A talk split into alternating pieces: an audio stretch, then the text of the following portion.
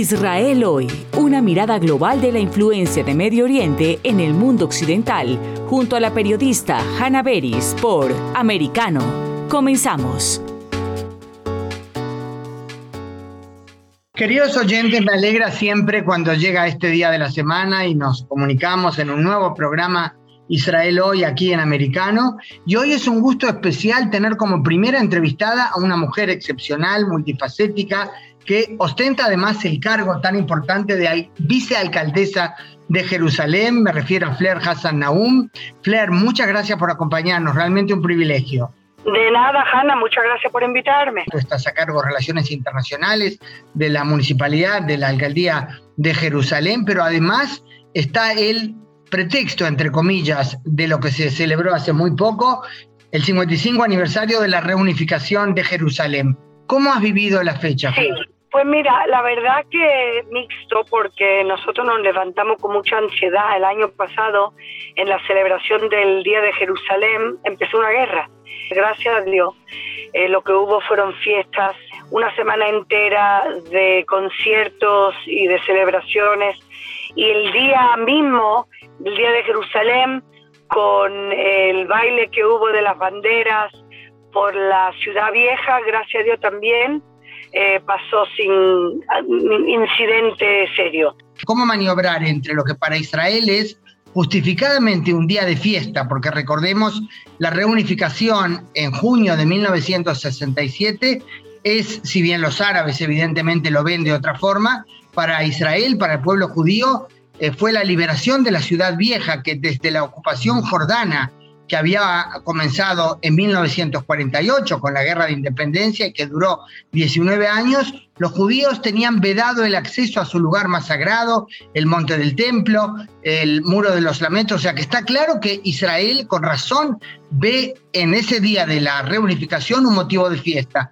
pero cuando del otro lado eh, extremistas, y no generalizo, pero son los que llevan la voz cantante, digamos, extremistas usan ese día como motivo para atacar y para provocar y em, para chocar con Israel.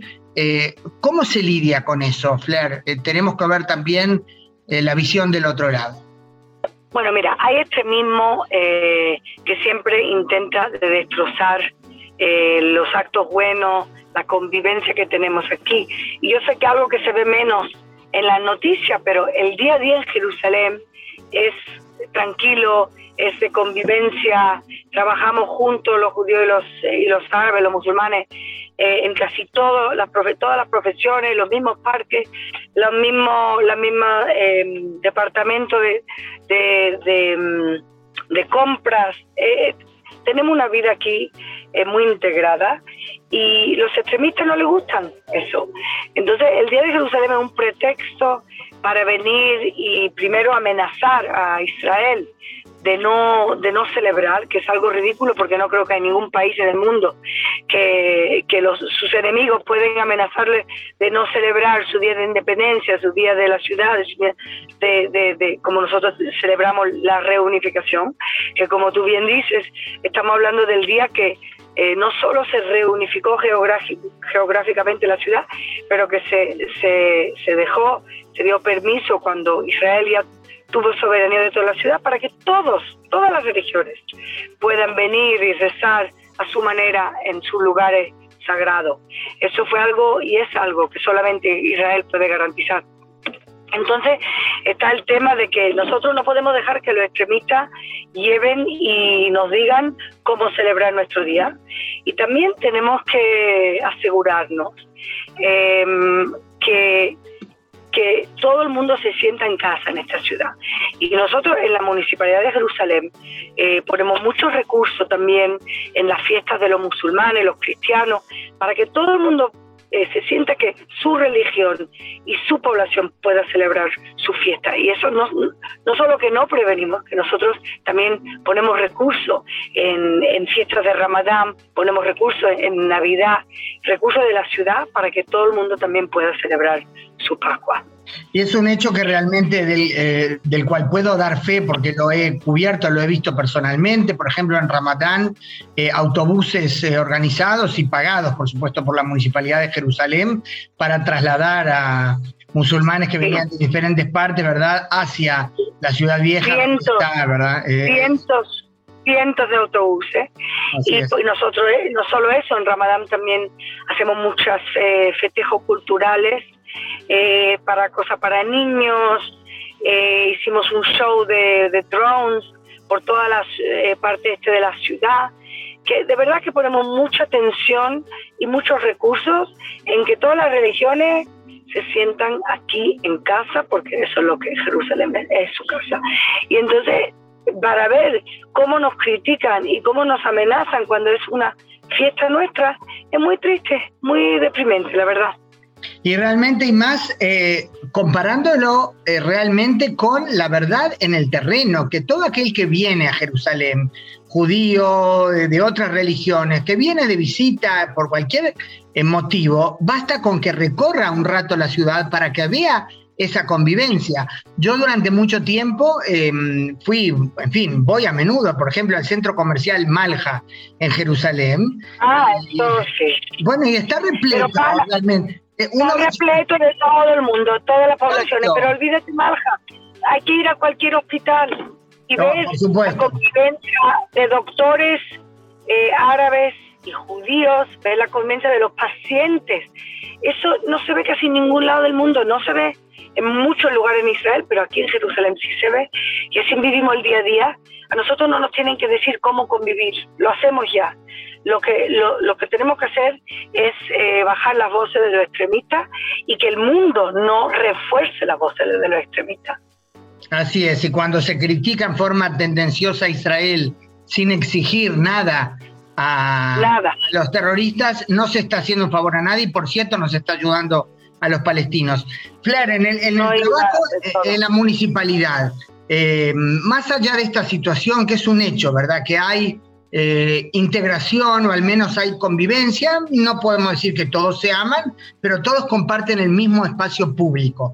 También está el desafío de mm, desplegar proyectos que acerquen más a poblaciones eh, que lidian con diferentes problemas, tanto ante los árabes de la parte oriental, y recordemos que ese término deriva del ataque jordano en el 48, donde fue la línea de armisticio, al este de la misma empezó a llamarse Jerusalén Oriental y al oeste Jerusalén Occidental. No había antes dos ciudades, ¿verdad? Siempre fue... Había antes porque siempre fue una ciudad, siempre fue la ciudad que el rey David construyó como capital de su reino judío hace 2500 años, es la ciudad de los dos templos, es la ciudad de mucha conquista, de mucha mucho sufrimiento, pero siempre fue una ciudad, eh, no dos.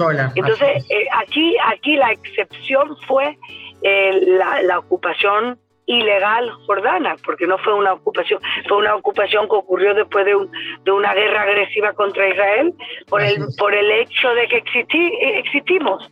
Eh, y entonces, sí, es algo que, que, la gente no piensa que siempre fue así, claro que no, eh, y, siempre, y sigue siendo una ciudad y es una municipalidad que sí que no, no, no, importa de qué parte de la ciudad de Jerusalén, todo el mundo paga impuestos locales, reciben los servicios locales, eh, em, todo lo que es la sanidad, la educación, todo es local y todo está bajo la ciudad de Jerusalén.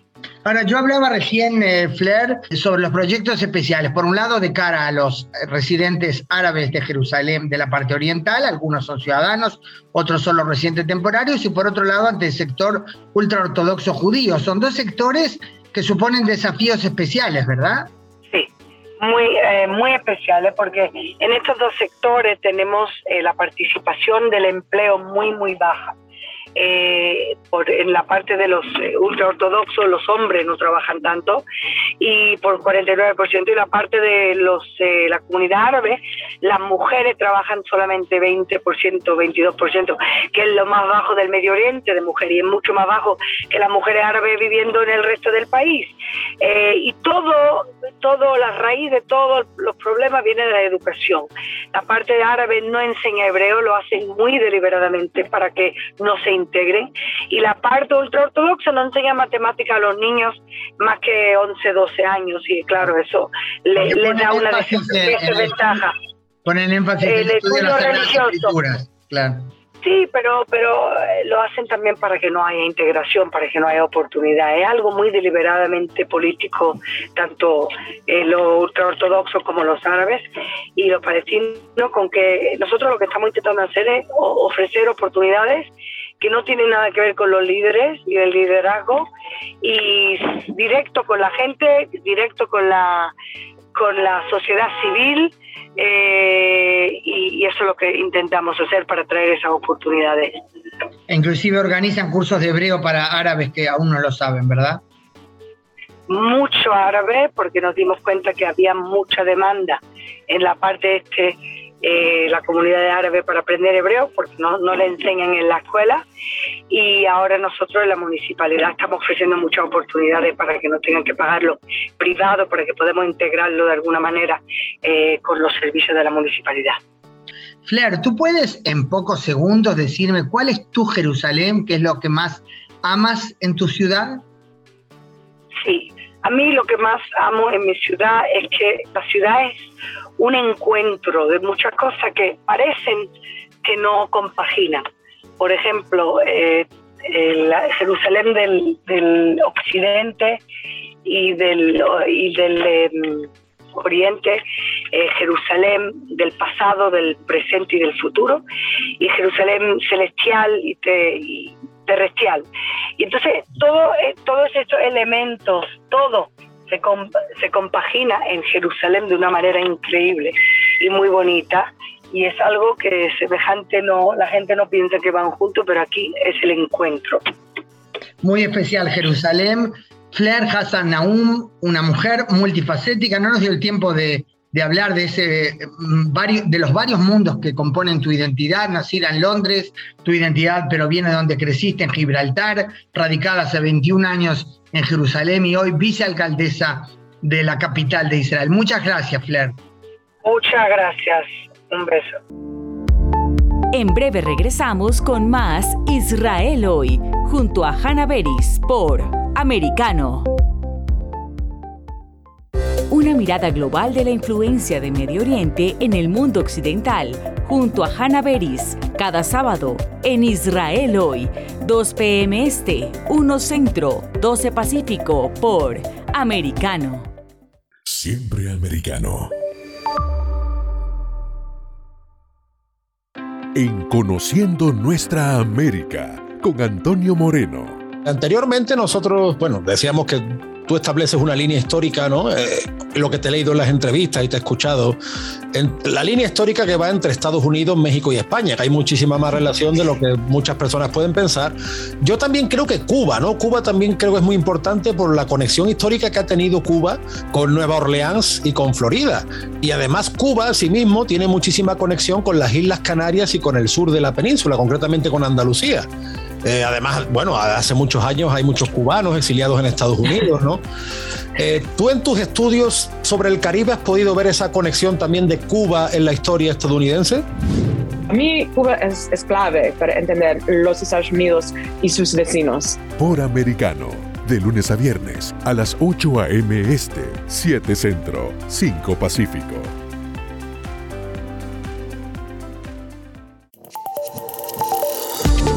Acercándote a la verdad. Somos americano. En De Mañana con Americano, con Jolly Cuello y Gaby Peroso. Vamos a saludar a nuestra siguiente invitada. Está con nosotros la vicegobernadora de la Florida, Janet Núñez. ¿Cómo está? Buenos días. Gracias por estar aquí con nosotros. Un grupo muy dañino, un grupo que tiene a, lo que es encima de ese grupo George Soros, que bien sabemos nosotros lo que ha hecho, lo que tiene un historial de hacer, de financiar eh, candidatos izquierdistas y, y movimientos muy radicales y muy dañinos para este país. Y nosotros, como saben bien lo que están escuchando, siempre aquí en la Florida estamos luchando en contra del socialismo, luchando en contra del comunismo. Y eso yo creo que es parte de la razón porque el gobernador se sintió tan motivado. Por Americano de lunes a viernes a las 7 a.m. Este, 6 Centro, 4 Pacífico. Donde está la verdad, siempre americano.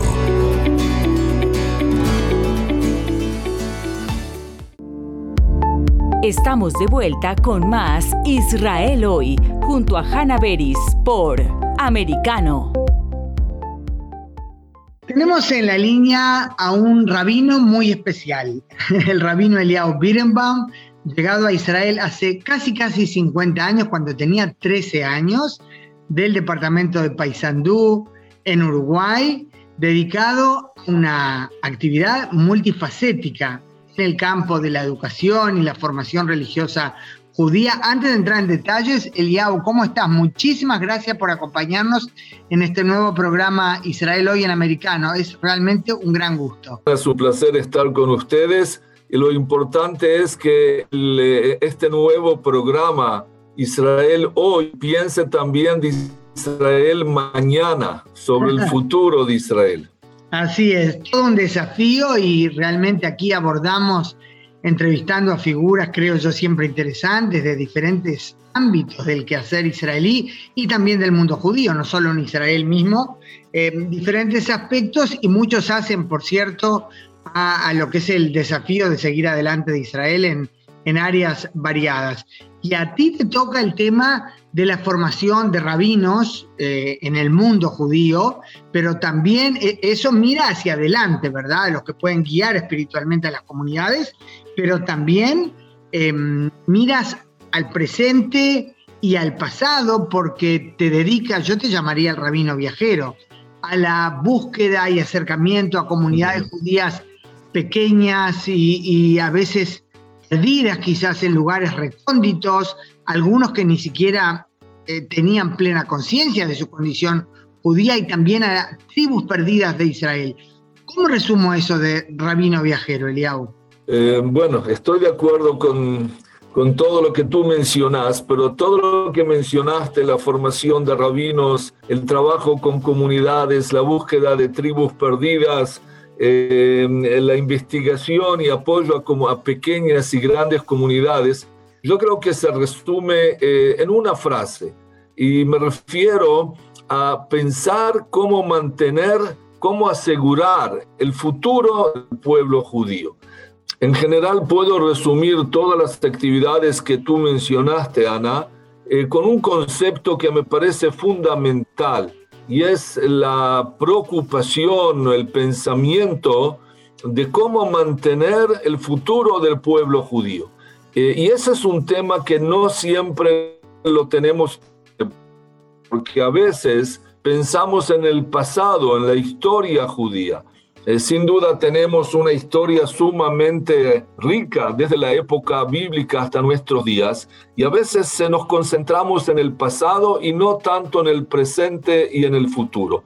Lo que yo intento hacer es sí, comenzar del pasado, pero inmediatamente transformar el pasado en algo vivo, en algo que asegure eh, la continuidad y el futuro del pueblo judío. Más allá de ese ideal, de esa meta que tú te planteaste, ¿cómo dirías que eso se traduce en los viajes que tú, tú haces, en esos encuentros tan especiales? Quizás primero que nada dar unos ejemplos, quizás los más exóticos, digamos, de qué quiere decir viajar hacia tribus perdidas. Bien, eh, eh, mira, los viajes son necesarios porque aún hoy en día eh, cuando tenemos conexión por internet y por Zoom, etcétera, etcétera, es imposible eh, conocer, profundizar el estudio de una comunidad o ayudar a una comunidad sin, sin una presencia física y real. Eh, y por lo tanto, em, yo visito diferentes comunidades del, del mundo, algunas de ellas comunidades clásicas, esté en Estados Unidos, en América Latina, en Europa, en Australia y Nueva Zelanda, pero también visito comunidades que son eh, lo que tú llamas comunidades exóticas. Para mí no son tan exóticas, pero mm, eh, estuve hace poco en, visitando a nuestros hermanos eh, los judíos de Etiopía eh, y antes estuve visitando la comunidad de Bahrein, de Oman, eh, de Kuwait, inclusive em, visito las comunidades de la tribu de Menashe en la India, de la tribu de eh, Efraim también en la India, em, visito comunidades en Rusia, comunidades de Sobotniks, Trabajo también con el, el, tema que hoy es relativamente conocido, el tema de los Anusim, de los Bne Anusim, de los descendientes de marranos que se encuentran en diferentes lugares del mundo y quieren retornar al judaísmo. Em, y de esa forma trato nuevamente de llegar a los, diferentes círculos que son parte del pueblo judío. Y los viajes son, son la forma de poder conocerlos, de poder transmitir ideas, mensajes, de enviar rabinos, de hacer eh, seminarios, investigaciones, películas y yo diría sobre todo de mantener también eh, las historias de cada comunidad, porque uno de los objetivos que me propuse en mi trabajo es mantener viva la historia, los relatos, los cuentos, las tradiciones, las costumbres de diferentes comunidades. Y no es lo mismo las costumbres de los judíos de Etiopía o de los judíos de Polonia. No es lo mismo aquellos judíos que llegaron eh, de Siria a México y tienen sus tradiciones, o Argentina, em, aquellos judíos que, que llegaron de Marruecos a Amazonas y tienen sus tradiciones y sus costumbres. Entonces, lo que intento hacer es crear, yo diría, un arco iris de la historia, pero también de los relatos, de las costumbres y de la vida actual del pueblo judío. Qué apasionante, qué linda tu descripción. Me encantó eso del arco iris. Eliau, Rabino Eliau Birnbaum. ¿Cuál dirías es el común denominador de todos estos hermanos judíos de vida judía activa o alejados, que están en proceso de regreso? a, sus raíces.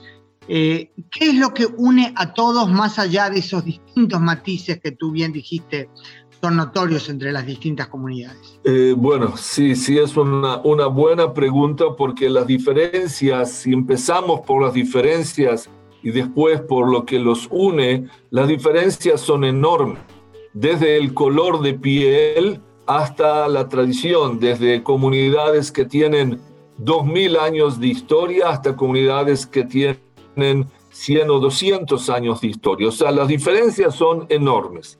Si tuviera que buscar un común denominador, yo creo que al fin es primero la fe. La fe judía, la fe eh, eh, monoteísta, eh, eso es por un lado. Y en segundo lugar, la identidad judía la identidad judía, o sea, todos los grupos que mencioné tienen fe en monoteísta y todos tienen identidad judía basada en sus propias tradiciones y costumbres. Y por eso es que sí, estamos hablando que el pueblo judío es un arco iris. No es secreto que hoy en día no tenemos una identidad judía universal para el pueblo judío, eh, esté donde esté sino que eh, la diferencia entre los diferentes grupos se marca también en las diferentes identidades judías, si se puede decir así. Pero todos los grupos que mencioné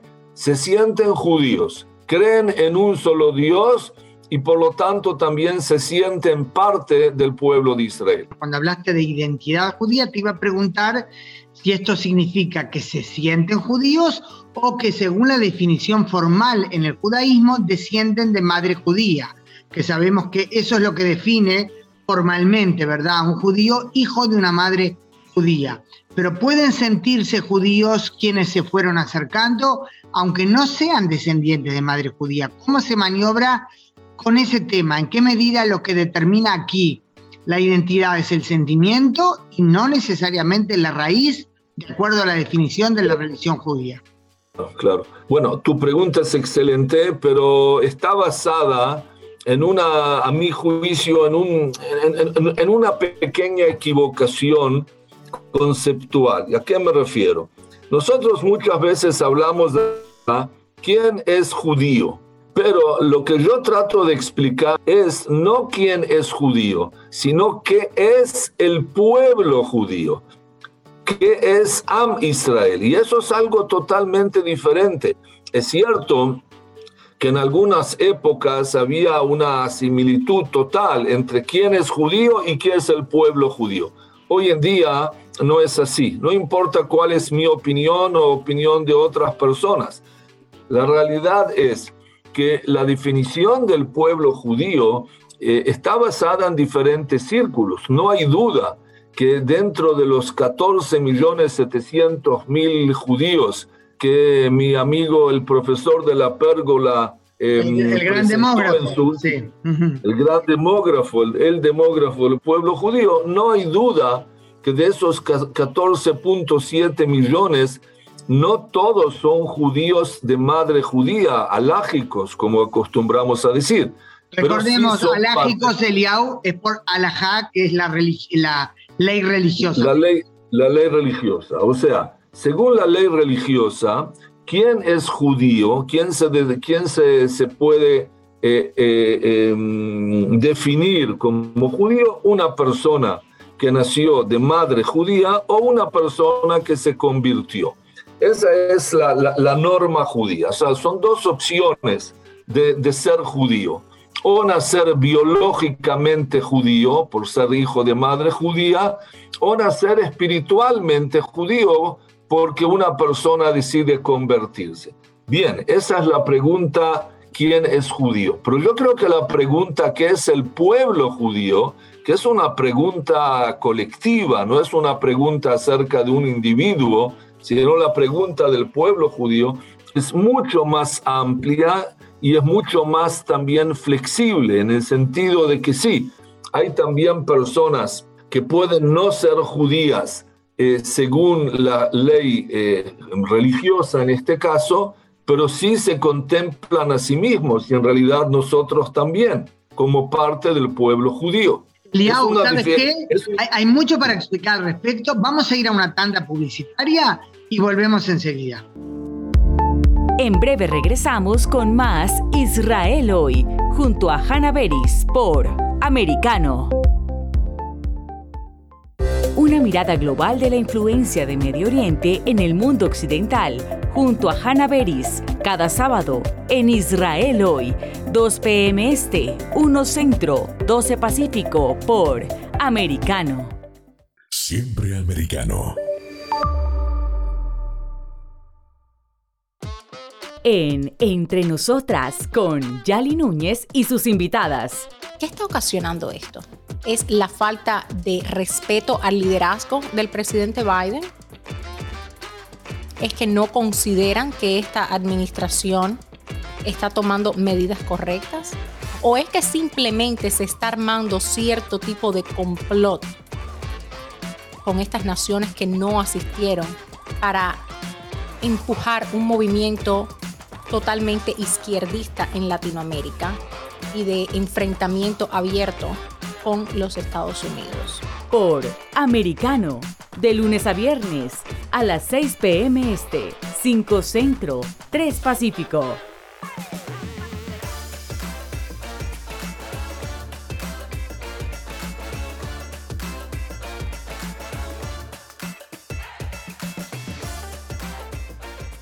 Donde están los hechos, somos americano. En Iberoamérica hoy, con Eugenio de Medina. Me complace muchísimo en este bloque presentar a uno de los principales economistas bolivianos de este momento, un hombre de mucha proyección y ya en este momento uno de los voceros financieros más interesantes de ese país andino. Me estoy refiriendo a Mauricio Ríos García, Sucede que a medida que el Estado en todos sus niveles empieza a gastar más, va ganando cada vez mayores atribuciones y competencias sobre la economía. En desmedro, lógicamente, de la libertad económica. Por definición, el Estado no genera riqueza, no genera valor en la economía. Eso lo hace el sector privado mediante la innovación, el emprendimiento, la solución de problemas de gente que ni siquiera conocen, conocen a cambio de un legítimo beneficio, que es la rentabilidad de un proyecto. Por americano de lunes a viernes a las 12 Este, 11 Centro, 9 Pacífico. Donde pasan los hechos. Siempre americano. Estamos de vuelta con más Israel hoy, junto a Hanna Beris por Americano. Retomamos la entrevista con el rabino Eliyahu Birenbaum y hoy estabas recién explicando sobre la diferencia entre, eh, digamos, la definición de quién es judío de nacimiento de madre judía y quién es parte del pueblo judío, que hoy es algo más amplio y más variado, ¿verdad? La pregunta, la pregunta quién es judío, como dije, es una pregunta individual. La pregunta qué es el pueblo judío es una pregunta eh, em, colectiva acerca de, toda la, la, visión general sobre el pueblo de Israel. Y no hay duda que hoy en día ah, hay una gran, una gran diferencia entre, el concepto de, entre los dos conceptos mencionados. Em, yo creo que nosotros tenemos que mirar al pueblo judío, como dije antes, como un arco iris. Pero un arco iris que todos los colores están integrados, un pueblo que desde su inicio estaba dividido en tribus, o sea, nunca hubo una similitud total dentro del pueblo de Israel, no en las banderas, no en la forma de pensar, eh, no en las bendiciones que cada tribu recibió del padre o abuelo Jacob. Y esa división en tribus eh, continuó a lo largo de, de la historia, también cuando el pueblo judío estuvo y sigue estando en gran parte en la diáspora em, y por lo tanto, em, tanto un judío de Roma y un judío de México que tienen costumbres diferentes, no solamente por ser de tribus diferentes, sino por vivir en culturas diferentes, pero nuevamente todos son parte de la misma túnica que, que representa el pueblo judío, del gran arco iris de los diferentes colores. Ahora, esto es fundamental, porque si no vemos al pueblo judío de esta forma, entonces eh, primero vamos a reducir al pueblo judío a números eh, ínfimos eh, y segundo creo que estaríamos pecando a una, a una verdad acerca de qué es el pueblo judío. ¿Qué es lo que quizás a ti más te ha sorprendido? Quizás puedes darnos ejemplos no sé si cabe llamarle anécdotas, pero de comunidades a las que conociste, que a ti mismo, con todo tu bagaje tan grande de, conocimiento del mundo judío, inclusive a ti te sorprendieron. Sí, en primer lugar, eh, eh, los judíos eh, vivieron y viven en diferentes países del mundo y aun cuando no hay una asimilación a la cultura local, pero sí hay lo que llamamos una aculturación, o sea, asimilarse quiere decir dejar los propios valores para asumir otros valores o creencias. Pero aculturación es un proceso normal porque cuando una minoría vive dentro de una mayoría, siempre asume de una u otra forma la, la cultura local. Ahora, los judíos eh, siempre fuimos una minoría dentro de una sociedad mayoritaria.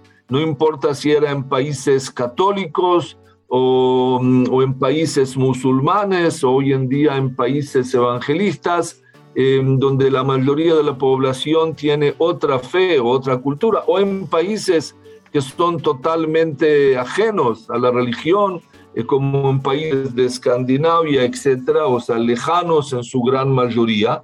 Y aún así, eh, siempre el pueblo judío mantuvo su fe, pero también aprendió y asumió de, la fe local. Qué interesante. Ahora, de cosas que tú mismo has visto personalmente, em, costumbres en diferentes comunidades que te sorprendieron. ¿Qué ejemplo me podrías dar? Eh, costumbres que tienen que ver con em, específicamente con la cultura local o en general? Me refiero a tradiciones de comunidades judías que ligan, o sea, que ellos lo ven como parte de su práctica tradicional judía, pero que para ti eh, fue una sorpresa porque sabes que no es, lo, no es la norma, digamos, o no es lo más común en otros lares. Bueno, mira, cuanto más nos alejamos en, eh, no, en, no en la geografía, sino en el tiempo, vamos a encontrar costumbres eh, más, eh, eh, más especiales o más diferentes de lo que conocemos. O sea, Si vamos, por ejemplo, 2700 años atrás, a la tribu de, de, Menashe, em, a una de las, de las 10 tribus perdidas, que al principio llegó a la China y luego llegó a la India, eh, cuando yo visité las primeras veces la tribu de Menashe hace más de 20 años, eh, encontré de que ellos, por ejemplo, siguen ofreciendo korbanot, ofrendas. O sea, así como en el templo de Jerusalén se presentaban sacrificios, sacrificios animales, ofrendas animales, em, la tribu de Menashe fue la única comunidad judía en el mundo que siguió presentando sacrificios. No, no existió en otro lugar y eso se dio hasta el año 1930 aproximadamente. Em, ese creo que es un ejemplo interesante. Así vemos también en, otra comunidad en la India, un grupo de judíos en, Mumbai llamados Benei Israel, hijos de Israel, que llegaron no con la tribu de Menashe, pero hace dos mil años atrás, que eh, antes de la festividad de Pesach, hasta hoy en día acostumbran a, a marcar las, eh, las jambas, las entradas a las casas con sangre. Nuevamente, una costumbre eh, bíblica que no existe hoy en día en ningún lugar del mundo. Pero eh, por ser esa una comunidad tan antigua, se siguió manteniendo esa costumbre. Si querés otra, otro ejemplo, em, en la comunidad de Yerba, la isla de Yerba en Tunisia, em, hasta hoy en día, de Tunis, perdón, eh, cuando ellos, todos los viernes, cuando quieren anunciar la entrada del, del Shabbat, la entrada del, del, séptimo día en el cual eh, comienza eh, el descanso sabático, lo que ellos hacen, lo que ellos hacen es que sube el rabino al techo de una de las casas y toca el shofar nuevamente es una costumbre muy antigua, pero que no existe en otros lugares. Entonces sí encontramos que las comunidades antiguas mantienen tradiciones especiales. ¿Cuáles son las comunidades más, no sé si cabe el término que ya lo he usado en esta entrevista, exóticas eh, que has visto en el continente latinoamericano? Bueno, primero tenemos que recordar que en el continente latinoamericano eh, prácticamente todas las comunidades son comunidades relativamente nuevas. Em, o sea, tenemos eh, desde el fin del siglo XIX aproximadamente que empezaron a llegar judíos a América Latina, eh, las colonias del barón Hirsch al sur de Brasil y al norte de Argentina. Em, es cierto de que se habla en algunos lugares también de la llegada de judíos marranos por ejemplo, a Monterrey en México, por ejemplo, Antioquía en Colombia, eh, por ejemplo, a Guatemala, que también era parte de México, Colombia, eh, donde había también un tribunal de la Inquisición en Cartagena de Indias. Entonces es cierto que llegaron algunas, yo diría, personas o familias judías, pero en realidad no se formaron comunidades judías eh, organizadas hasta hace aproximadamente 120 años atrás. Em, y eso ya nos da un panorama de que son comunidades relativamente nuevas. Por otro lado, eh, cada comunidad mantuvo o mantiene en muchos casos las tradiciones de donde llegaron. Es impresionante cómo hay comunidades que se siguen apegando a las tradiciones ashkenazíes de Polonia o de Rusia, tanto en, la, en los rezos como en la comida y otras comunidades en América Latina que tienen sus costumbres sirias o turcas eh, y, y, se siguen manteniendo 100 años después las, las tradiciones, las melodías y las comidas originales de los países donde, de donde llegaron los, los judíos. Em, la verdad es que en este caso no te puedo dar una respuesta única, Ana, porque yo siempre me niego a decir que hay una comunidad que es la más interesante, la más exótica, la más preferida. Vuelvo al, eh, al modelo de la, del arcoíris. tú sientes cuando vas a todos estos lugares tan variados, con matices tan distintos, siempre te sientes que estás con hermanos? Eh, no solo que estoy con hermanos, estoy con hermanos y con hermanas. Sí, no tengo la menor duda que eh, mi sentimiento es no que vengo a visitarlos como una autoridad rabínica o no solamente como un representante del Estado de Israel o de mis instituciones, sino que el, sentimiento más natural es como tú decís, sentirse enseguida hermanos y hermanas. Te puedo comentar, estuve hace pocos meses visitando un grupo en Tanzania, un grupo, una comunidad emergente en Tanzania. Algunos de las personas de la comunidad que tiene aproximadamente 70, 80 personas en la ciudad de Arusha, em, algunos de ellos son descendientes de judíos yemenitas y otros son personas de origen de Tanzania que quieren adherirse al judaísmo. Y es impresionante cómo llegué eh, a visitarlos y me llevó no más de 10 minutos sentirme en familia, sentirme en casa, em, tanto por la sensación que ellos me dieron, pero sobre todo por la identidad, porque ellos se sienten hermanos míos y yo indudablemente me siento hermano de ellos. Qué lindo, hermoso eso. Muchísimas gracias, Rabino Eliau Birenbaum. El rabino viajero te llamé acá en repetidas ocasiones, acercando a comunidades judías en los puntos más eh, variados del planeta con lo cual sientes claramente que estás aportando a la continuidad del pueblo judío. Muchísimas gracias. Con mucho gusto, shalom a Ana y shalom a todas las eh, personas que escuchan este programa. Muchísimas gracias. En breve regresamos con más Israel hoy, junto a Hannah Beris por Americano. Una mirada global de la influencia de Medio Oriente en el mundo occidental, junto a Hannah Beris, cada sábado en Israel hoy, 2 p.m. Este, 1 Centro, 12 Pacífico, por Americano. Siempre americano. En perspectiva, USA, con Dani Alexandrino en cuanto a las pruebas que usted pide sobre el hecho de que los carteles operan libremente allá en México, mire, nadie necesita mostrar pruebas. Si, el, si la frontera norte de México, lo que equivale a la frontera sur de Estados Unidos, están al garete. Señor, usted tiene que ser realmente morón, ciego, bruto o sencillamente se hace de la vista larga para no darse cuenta que los carteles son los que controlan la frontera norte de su país. Así que nadie necesita mostrarle pruebas. Eso lo que hay allí es un salpa afuera. Sálvese quien pueda. Así de imbécil son estos dignatarios y estos funcionarios de la izquierda.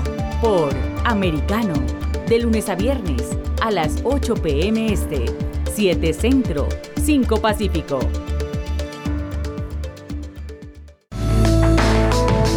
Donde se habla con la verdad. Somos americano. En Sin Desperdicios, con Jimmy Nieves y José Aristimuño. El ex senador demócrata Doug Jones eh, dice, y que, que yo estoy de acuerdo en estas declaraciones. Dice, está malo. Joe Biden, Joe Biden salvó esta economía. Yo creo que hay que reconocer. salvó hay que reconocer, hay que reconocer. reconócelo. Por americano, de lunes a viernes a las 9 pm este, 8 centro, 6 pacífico. Hablando con la verdad, siempre americano.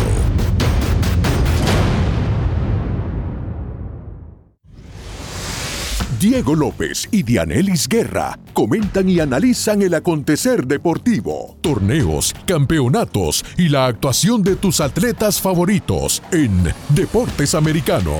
Sábado, 10 pm este, 9 centro, 7 pacífico por Americano. Siempre americano.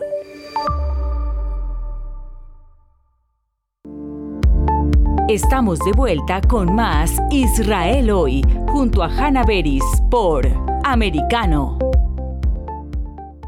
Queridos oyentes, eh, a menudo hablamos en nuestro programa eh, tanto de los eh, grandes logros de Israel como de los desafíos con los que todavía tiene que lidiar.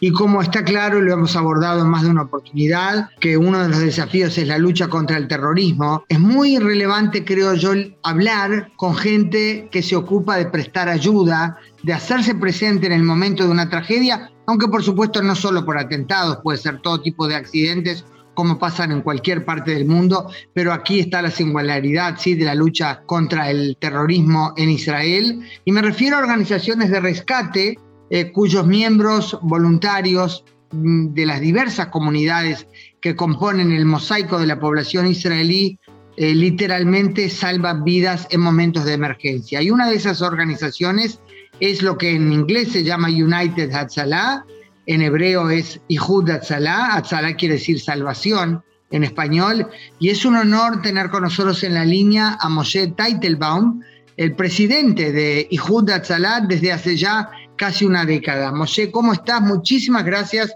por acompañarnos. Hola, buenas tardes y estoy feliz de estar acá con ustedes y compartir lo que Atzala, United Atzala hace en Israel. Sí, es un gran labor de más de 6.000 voluntarios que están día y noche Shabbat y cada eh, fiesta así es en, eh, en eh, día y noche y, con familias, sin familias, están alrededor de este gran labor de salvar vidas. alrededor de 2.000 emergencias diarias por día acá en todo parte de Israel. ¿Se puede hablar en números de cuántas vidas se salvan o quizás replantear la pregunta, ¿se logra salvar más de lo que eh, se pierde, casos a los que llegan donde ya no hay lo que hacer? Lo que, lo que se decidió hoy que los números esos de las eh, emergencias que son muy, muy eh, críticas para los primeros minutos, si estamos hablando sobre también ataques de terror, pero no solo, la mayoría es, son enfermedades o accidentes o cosas así. Eh, cuando estamos hablando sobre ese porcentaje que es muy, muy, pero muy necesario que los voluntarios estén ahí en el primer minuto, eso eh, hoy estamos revisando la estadística, muestra que el porcentaje de la gente que se salvó en los últimos años por el eh, labor de Atzalá, de, la, de los, estos 6.000 voluntarios, subió el porcentaje en, mucho, en muchos puntos. Eh, seguro que hay siempre más lo que hacer y más lo que mejorar, pero voy a dar un ejemplo. Si hace 5 o 6 años atrás teníamos unos 300 motocicletas, que era el, el, la herramienta mejor que podíamos dar para venir y llegar rápido, más de los carros y más de las ambulancias, eh, más de los coches. Hoy tenemos más de 1.200 motocicletas y otro más 800 eh, bicicletas eléctricas, que eso hizo un gran cambio en las ciudades que podemos dar en los primeros, primeros minutos el, el, el, eh, contestación, la, eh, lo utilizamos para claro. sí, la respuesta para salvar esa vida. Cada uno de esos motos o bicicletas tiene todo el equipo menos de la camilla para para sacar al señor o a la señora al hospital, pero sí sabe dar el defibrilador, el shock, el oxígeno, el eh, IV, los, todo lo que se necesita para los primeros auxilios para, para salvar las vidas de la gente. Y eso sí, eso está haciendo un gran, gran, gran cambio en la estadística y lo vemos, eh, gente que que hace años atrás eh, gente que no, no tenía ningún chance y hoy podemos decir que después de unas horas también gente que pasó un ataque fuerte del corazón o un, eh, un stroke o cosas así que a veces gente no, no se ocupe de eso eh, hoy por, gracias a, la gente de Atzalá, gente sale eh, bastante rápido del hospital. Hay también veces que no, que, que sí. Eso, eso empieza en la pregunta si la gente, la familia o, los amigos de ese señor que le pasó algo eh, hablaron en el tiempo a Atzalá y, y Atzalá estaba cerca. normalmente por, por eso que tenemos tan cantidades de gente sí puedo decir que la mayoría sí llegan en los eh, eh, dos, tres minutos primeros de cuando empezó la emergencia. Es como Uber. Para darle el ejemplo a la gente, a todos lo, lo que están escuchando es decir, un, un, un, Uber normalmente llega mucho más rápido de un taxi que viene de una estación y eso es la idea de Atzala. Claro, impresionante realmente. Ahora, eh, en el último minuto que tenemos, Moshe, antes de la tanda publicitaria, ¿se sabe cuál es el tiempo máximo que le puede llevar a un voluntario llegar al lugar de los hechos donde lo necesitan? Y ah, planteo esta pregunta pensando en cómo es la distribución, la dispersión de los voluntarios en todo el país. Normal, eh, nosotros lo que el labor de nosotros es de encontrar voluntarios en cada punto, también en los kibbutzim, también en los eh, mushavim, también en el Negev, para dar una respuesta rápida. Si nosotros sabemos que hay eh, lugares que nos duran más de 3, 4 minutos, estamos buscando más y más gente para meter en ese lugar, porque entendemos que esos minutos se pueden a veces alargar más y es crítico para salvar las vidas. Nuestro gol es dar eh, la, respuesta en eh, un minuto, dos minutos de cuando recibimos la información. Lo hacemos muy rápido por el asunto de las motos y de las bicicletas, todo eso nos da la fuerza de hacerlo rápido. Eh, puedo hablar muchísimo sobre los voluntarios porque los voluntarios eh, son gente normal que trabaja, eh, son padres, familia, todo tienen, pero a veces se encuentran en unas situaciones muy, muy difíciles que puede hacer un choque muy fuerte a, lo que ven y la vida y todo eso, pero damos muchísimo de ayuda y apoyo y herramientas para pasar esos casos. Y seguramente cuando estamos hablando sobre, ataques de terror o cosas así, que se ve cosas muy, muy eh, eh, difíciles de saber y volver al, día normal eh, son cosas que nosotros como organización estamos a ayudar y pensar sobre eso porque eso son cosas que pasan y necesitamos atender también a nuestros voluntarios que puedan seguir ser voluntarios y dar y seguir en, en vida normal. Moshe, vamos a una tanda publicitaria y seguimos enseguida. En breve regresamos con más Israel hoy, junto a Hannah Beris por Americano. Una mirada global de la influencia de Medio Oriente en el mundo occidental, junto a Hannah Beris, cada sábado en Israel hoy, 2 p.m. Este, 1 Centro, 12 Pacífico, por Americano. Siempre americano. en Talk con Pablo Quiroga por Americano. Vamos a conversar con Norges Rodríguez, quien es eh, de Yucabyte, un medio digital. Me gustaría saludarlo y agradecerle por estar junto a nosotros. Cuando hablo de, censura digital y violación de derechos digitales, me refiero, por ejemplo, a cortes de Internet, por ejemplo, el 11 de julio en Cuba sucedieron.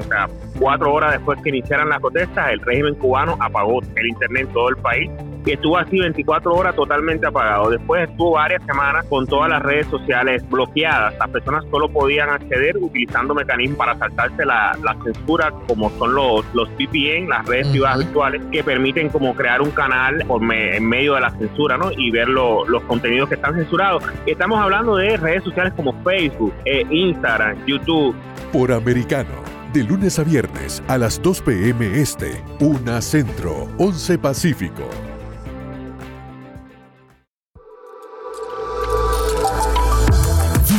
en la verdad. Somos americano. Isabel Cuervo y su equipo indagan y rastrean los hechos para ofrecer una mirada profunda a las noticias, sus causas y consecuencias. Periodismo de investigación. Cada sábado, 7 p.m. Este, 6 Centro, 4 Pacífico, por Americano. Somos americano. Busque su copa, siéntese cómodo y discuta los eventos más destacados de la semana en el único programa que analiza en tono relajado los temas más serios del momento. El Antídoto Rojo Extra, cada sábado, 9 pm este, 8 Centro, 6 Pacífico por Americano. Siempre americano. Diego López y Dianelis Guerra comentan y analizan el acontecer deportivo, torneos, campeonatos y la actuación de tus atletas favoritos en Deportes Americano. Sábado, 10 pm este, 9 centro, 7 pacífico por Americano. Siempre americano.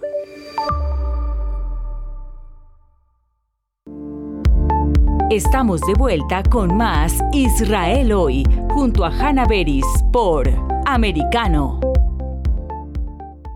Retomamos la entrevista con Moshe Teitelbaum, presidente de la organización de rescate israelí United Hatzalah, tal cual se la conoce en inglés. En hebreo es Ihud Hatzalah. Eh, los voluntarios, cada uno es un mundo y todo aquello con lo que lidian por el esfuerzo de llegar a lugares nada eh, sencillos. Eh, ¿Qué me puedes contar sobre los voluntarios? Tradúceme en hechos concretos, en ejemplos, ¿qué quiere decir eh, que los propios voluntarios que salvan vidas a veces ellos mismos precisan ayuda. Eh, sí, los voluntarios son gente normal, son gente de familia, son gente que necesitan eh, también eh, ir a dormir y, levantarse la mañana y regresar a la vida normal y, con todas esas cosas difíciles que ven, cosas como pasaron en los últimos meses en Israel, son, son emergencias que no cada uno está acostumbrado para ver y estar y atender, pero nadie no puede elegir la emergencia porque a veces le toca una emergencia que está cerca y, él es el voluntario que está dando respuesta a un, a un ataque de terror. Y nosotros como organización estamos darle todas las herramientas de regresar a la vida normal y regresar a, a, la familia en una forma que se recupere de todo lo que vio y atendió. Y por eso tenemos un grupo que se que eso es el eh, trabajo de ese grupo. Pero eh, esos voluntarios son eh, psicólogos y, gente que está en ese trabajo muchos años que dan la respuesta para recuperar a la gente que vio o que atendió. ¿Qué me puedes contar sobre la composición de este mosaico de voluntarios que forma Ihud Atzalá, tan variados como la población de Israel, ¿verdad? En eh, Atzalá tenemos todos los eh, estilos de los voluntarios, tenemos partes que hay muy ultra ortodox y hay eh, eh, partes de árabes y hay partes de druzim, como saben en Israel hay de todo, así que se puede encontrar de todo estilo de, de los voluntarios en estos seis mil voluntarios, tenemos de todo. Y eh, la cosa tan linda es que todos vienen para solo una cosa, para salvar vida y no cero política, cero eh, temas de, de, cosas que, que, que chocan eh, al trabajo de salvar vidas, sino solo vienen para un interés de salvar vida y se puede ver que también en las épocas que había mucho, había mucho estrés, había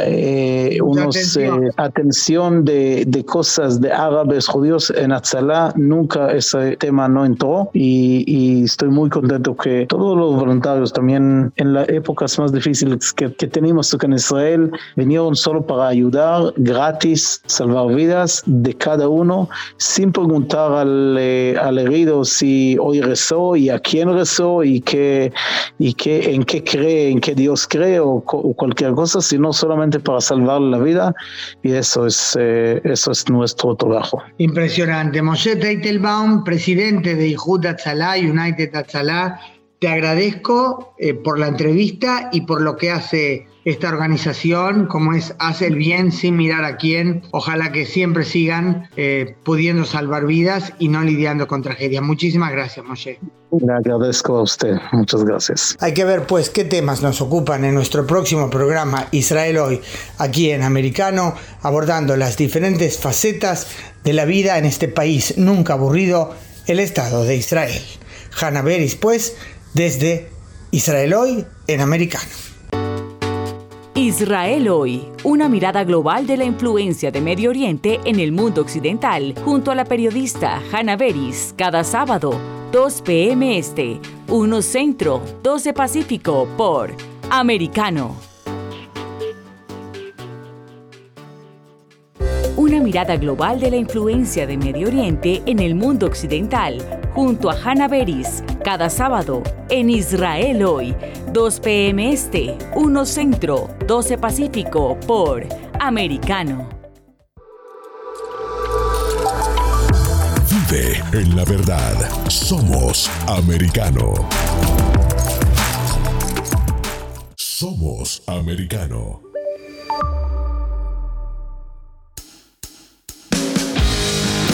Donde vive la verdad. Somos Americano. This podcast is a part of the C Suite Radio Network. For more top business podcasts, visit c-suiteradio.com.